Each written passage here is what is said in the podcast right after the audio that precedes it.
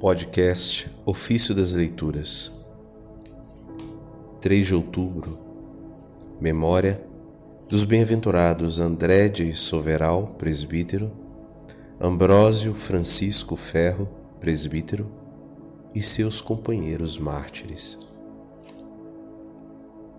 Segunda leitura do ano C.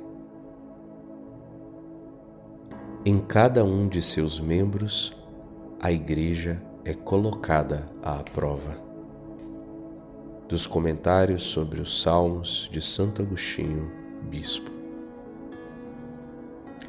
Os mártires não teriam sido fortes se não houvessem contemplado aquele que foi o primeiro a sofrer.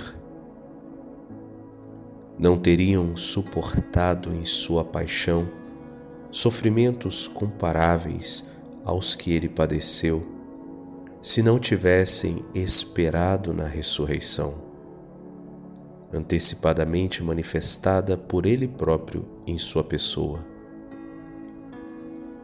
Fique sabendo, vossa santidade, que nossa cabeça é nosso Senhor Jesus Cristo, e todos aqueles que estão intimamente unidos a Ele são membros desta cabeça. Sua voz já a conheceis muito bem, pois não fala somente pela cabeça, mas também pelo corpo. Suas vozes não apenas manifestam ou pregam o Senhor Jesus, que já subiu aos céus, mas ainda seus membros que haverão de seguir a própria cabeça. Reconheçamos aqui não só a voz de Cristo, mas também a nossa. E ninguém diga que hoje não sofremos mais a tribulação das perseguições. Sempre ouvistes dizer que, nos primeiros tempos, quase toda a igreja era simultaneamente atacada. Mas agora é em cada um de seus membros que ela é colocada à prova. O diabo está, na verdade, amarrado para que não faça o quanto pode, o quanto quer. No entanto, ele tem permissão para tentar. Na medida em que cada fiel pode tirar proveito da tentação. Não convém viver sem tentações. Nem peçamos a Deus para não sermos tentados, e sim que não nos deixe cair em tentação.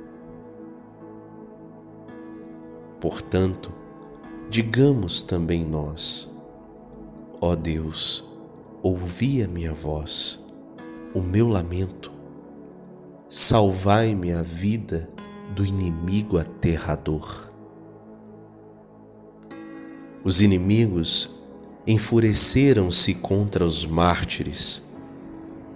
Como rezava esta voz do corpo de Cristo? Rezava para que escapassem de seus inimigos e para que seus inimigos não os pudessem matar. Entretanto, não foram ouvidos, pois foram mortos. Então terá Deus abandonado seus servos de coração contrito e desprezados que nele confiavam? De maneira alguma que invocou o nome do Senhor e foi abandonado? Quem nele esperou e foi por ele desprezado? Foram ouvidos e, mesmo assim, foram mortos. Contudo, foram libertados dos inimigos.